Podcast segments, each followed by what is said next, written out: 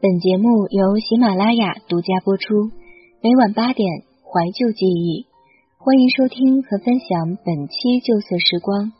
微信公众号旧色时光，我是主播双双。喜欢阅读或者你想要报名成为领读主播，可以前往微信公众号睡前晚安书友会报名参与。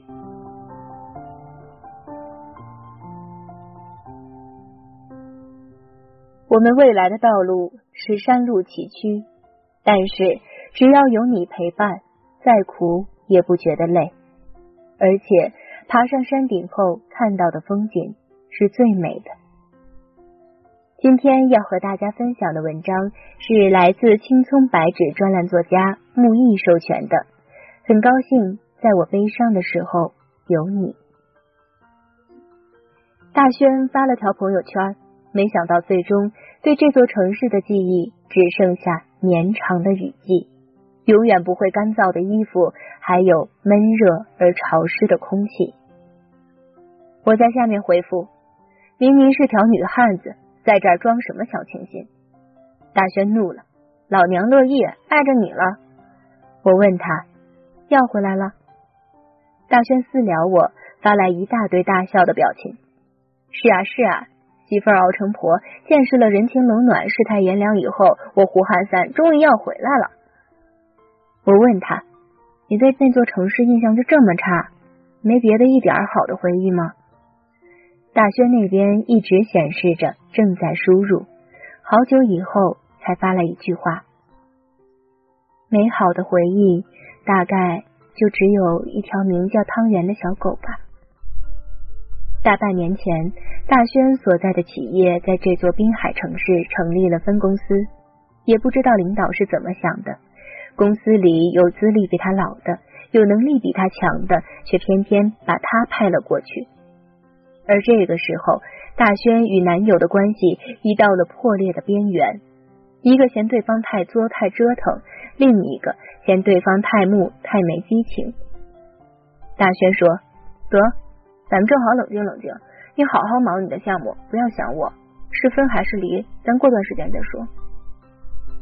男友在电脑前噼里啪啦的画图，头也不抬的说好，竟没有发现大轩的话里分和离是一个意思。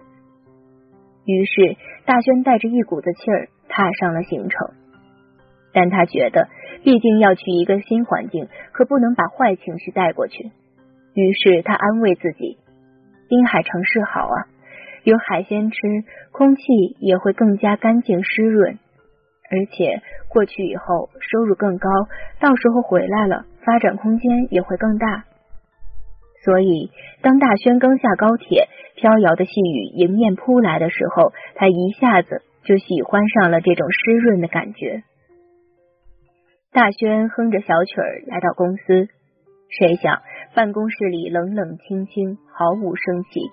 他有心去认识一下新同事，可看看其他人，大家都只是在埋头工作，似乎没有谁在意办公室里出现的新成员。夜里睡觉的时候，大轩一闭眼，又想到了男友，有心和闺蜜倾诉，可闺蜜们一个个都有别的事在忙。把状态发到朋友圈和微博又太过矫情，只能强忍下一腔幽怨。这种周围明明有许多人，却愣是无人可以倾诉的感觉，让大轩的心情糟糕透了。他再看看窗外连绵不绝的细雨，顿时觉得人生昏暗，前途无光。第二天傍晚，雨终于停了。大轩受不了办公室压抑的氛围，便下楼散步。他走了没两步，大轩忽然注意到路边草丛里传来一阵悉悉索索的声音。仔细一看，一群小奶狗们正围着狗妈妈在喝奶。可有一只小狗，大概是因为不够强壮，挤不到狗妈妈面前，只能在外围没头没脑的乱窜，蹭了满身的泥巴。大轩看了有些心疼，小心翼翼的走进草丛，推开别的小奶狗，把这条小狗放在了狗妈妈旁边，然后心满意足的拍拍手，心想：这下你总该有奶喝了吧？可没想到，才一会儿功夫，他又被挤了出来，只能可怜巴巴的远远看着狗妈妈。大轩一阵心软，一咬牙便把他抱回了办公室。可才进办公室，就有同事嚷嚷了起来：“别进来！你别把这么脏东西拿进来！”大轩说：“我会洗干净的。”于是端了盆子，拿了肥皂，好容易把小狗洗净、吹干，毛茸茸的，倒是显出一丝可爱了。可又有人有意见：“你是准备养它？拉屎撒尿可臭了。”大轩说。接下来办公室的卫生我负责，但就算如此，还是有人小声嘀咕：“这就是条土狗，小时候可爱，以后会长残的。”大轩气急，一跺脚，抱着小狗走到阳台，怜惜的摸着它的头：“你真可怜，又被妈妈嫌弃，又被这里的人嫌弃。不过我可不会嫌弃你的，你这么可爱。”以后我就叫你汤圆吧。虽然备受嫌弃，幸好汤圆是个聪明的小家伙，平时不叫唤，只是趴在用纸箱子做的小窝里睡觉。可要是有了尿意，却会像只小老鼠一样，用尖尖的小小的声音吱吱的叫。于是大轩把他从窝里抱出来，他就一边蹒跚的爬行，一边在身后留下一滩黄黄的尿迹。但汤圆爬行的时候也很有趣，他前腿不动，只靠后腿在地上一滑一滑的往前蹭，所过之处倒是被蹭得干干净净，却苦了跟在他后边收拾尿迹，还要帮他洗澡的大轩。得亏有了汤圆，办公室里的氛围好歹融洽了一点。大轩还和一个姓林的姑娘成了一起吃饭的朋友。时间过得飞快。转眼间到了季度评奖的时候，可大轩他们毕竟只是新成立的分公司，还没什么业绩，于是乎奖励也没捞着半分。大轩再看看原来的朋友，个个都拿了奖金，开开心心的晒着新买的衣服包包。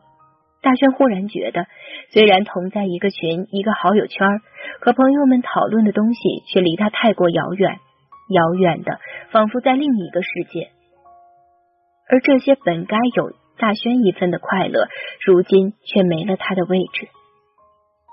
繁华是属于他们的，留给大轩的只有空寂。这下大轩才明白，为什么他刚来办公室的时候氛围那么压抑。来这边说的好听是工资高，实际上却已经被边缘化了，大家都有些心灰意冷。晚上。大轩和闺蜜们在群里聊天，大轩拍了汤圆的照片发到群里说：“瞧这小家伙多可爱呀，耳朵这么长，和兔子一样呢。”闺蜜们说：“那为啥不养只兔子呢？”大轩说：“养条狗长大了可以保护我啊。”可是闺蜜们却开始讨论起这周末去哪儿聚餐，不再理会大轩，直到商量了时间地点，假惺惺的问大轩一句。你周末坐个高铁过来聚会吧。大轩又气又恼，又是一阵心酸，噼里啪啦的打字。你们好好玩吧，记得拍照给我看。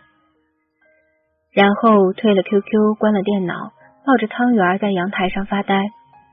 汤圆很是好动，在大轩怀里一蹭一蹭的，毛茸茸、热乎乎的身子蹭得大轩直痒痒，扑哧一声笑了出来。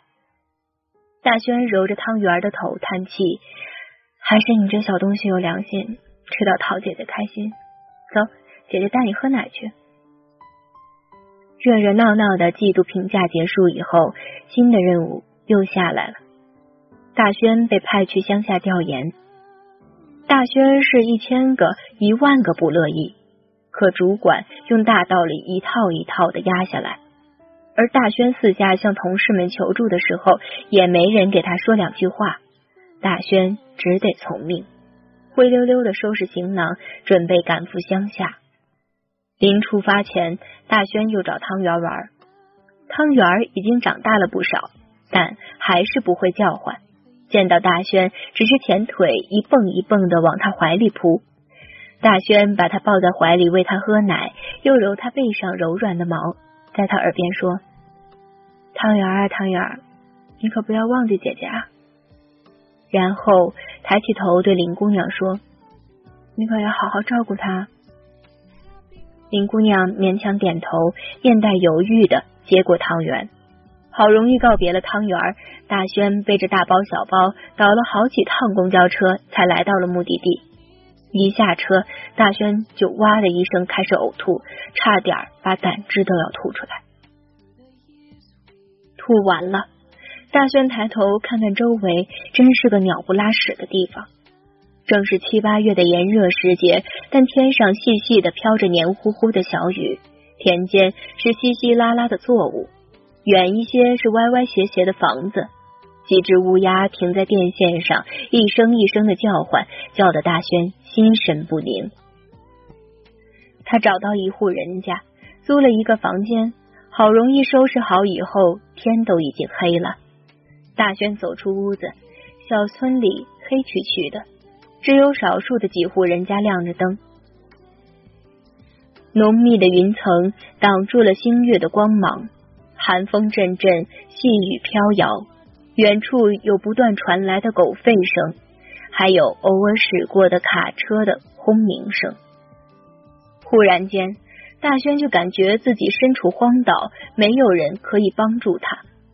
下意识的想给男友打个电话，说一说自己的情况，寻求安慰。可这边信号极差，电话都很难拨出去，更别说使用 QQ 和微信了。大轩忽然感到很不甘心，他怎么就越混越差，混到了这个地步？他明明是名牌大学毕业，在一个还算大的企业工作，怎么就跑到了另一座城市工作？而还没在这里干出点名堂，又被派往这偏僻的乡下调研。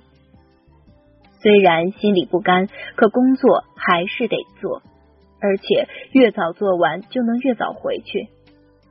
大轩每天打了鸡血一样早起摸黑的调研，走访一户户人家，收集一个个问题与建议，竟然比预计提前了半个月完成了任务。记挂着汤圆，大轩不顾天色阴沉，即将下大雨，紧赶慢赶的回到了公司。哪想到开了门，竟然一个人都没有。大轩打电话给林姑娘，林姑娘在那头满是惊讶。台风要来了，公司放假，主管给每个人都短信通知了的，你没收到？大轩又问：“那汤圆呢？你把他带回家了？”林姑娘说：“我怎么可能带他回家？我爸妈非杀了我不可。我把汤圆锁仓库了，放了许多吃的喝的，应该还活着。台风要来了，你自己小心点，赶紧回宿舍避一避。”挂了电话，公司的放假短信这才姗姗来迟，而紧随其后的是她男友发来的分手短信。收到短信以后，大轩愣了好久，他想找个人倾诉，可是这时候所有人都放假回家了，原本拥挤热闹的办公室空空荡荡，冷冷清清。大轩打开灯，但是外头已经昏暗的像是世界末日。街上汽车逃亡般的来来往往，行人面色慌张，脚步匆匆。大轩定了定神，心想得赶紧找到汤圆，然后带他回宿舍。正想着，风声突然呼啸起来，然后雨点噼里啪啦的砸下，眨眼之间，窗外已是雾蒙蒙一片。眼看着是不能出门了，大轩关了窗，暗叹一口气。就在这时候，日光灯闪了两下后便熄灭了。再一看手机，也没了信号。大轩忽然间感到了巨大的恐惧，仿佛被扔在了一座与世隔绝的孤岛，任何人都找不到他，也没人知道他的感受。这时候，大轩想到了汤圆。他才刚被困在这里，就觉得害怕。汤圆已经被关了好几天了，岂不是更加可怜？那他这两天吃了什么，喝了什么？没人陪他玩，他会很伤心的吧？大轩赶紧跑去仓库，一开门就看到汤圆窜了出来，前腿一蹦一蹦的往他怀里扑。他往屋子里瞧瞧，黑乎乎的屋子里只有一股浓郁的骚味儿。大轩赶紧抱起汤圆，给他洗了个澡，然后用干毛巾给汤圆擦身子。可擦着擦着，大轩就发起了愣。他想，汤圆这可怜的小东西，刚出生就被兄弟们排挤，被他们捡回来没几天就被主管嫌弃，只能成天被关在这个小仓库里，一天到晚上就漆黑一片。天热了，就只能吐着舌头。刮风下雨，也只能躲在角落里瑟瑟发抖。可汤圆依然对这个世界心存善意，就算被关了这么久，见到大轩还是会兴高采烈的扑过来，亲昵的与大轩玩，就好像他受过的委屈都不存在似的。然而大轩自己却怎么都无法做到无视委屈，被调派到这座城市的委屈。下乡调研，远离都市的委屈，男友离开的委屈，还有现在一个人被孤零零的困在办公室的委屈，好像突然之间爆发了一般，一起堵在了大轩胸口。大轩哇的一声，大声的哭了出来。大轩一边哭一边骂自己，还以为你是个铁骨铮铮的女汉子，没想到也有这么软弱的一面。发生什么都想着依靠别人。今晚还有汤圆陪你度过这难熬的一夜，以后你又该怎么办？这一哭也不知道哭了多久，哭的累了，大轩终于抱着汤圆沉沉睡去。我问大轩，然后呢？故事这就说完了。大轩发来一个害羞的表情。然后就没有然后了呀。第二天台风就过去了嘛。我问，那后来呢？你就顺利的调回了总部。大轩说，哪那么容易？我趁着还有几天假期出去散心旅游了。假期结束又只能滚回去上班。你看，在那段时间里，我失去了爱情，失去了友情，甚至连事业也没有丝毫起色。可我却明白了一个道理：别奢望生活平等待你，你所能做的只有加倍努力。所以后来我拼了命的工作，终于升职加薪，还找着机会回来了。我又问他：“那汤圆呢？你还继续养着，带回来了吗？”大轩说：“办公室不让养狗，我就带回家了。汤圆可是我努力工作调任回来的最大动力呢。”说着，大轩给我发来一张照片。照片里，在明媚的阳光下，大轩的下巴蹭着那条小土狗，满脸幸福。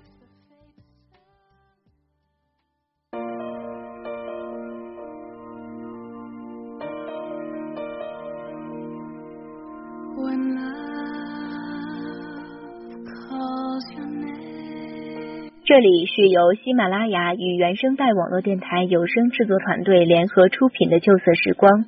本期的节目文章是分享来自青葱白纸专栏作家木易，九零后处女男，懒癌晚期。微博木易 a t h y r e i n，公众号青葱白纸。想要阅读更多优秀好文章，可以关注我们的微信公众号《旧色时光》。喜欢阅读，或者你想要报名成为领读主播，可以前往微信公众号“睡前晚安书友会”参与。想要了解更多关于我的信息，你可以关注我的个人新浪微博“卖女孩的火柴童”。我是主播双双，我们下期节目再见。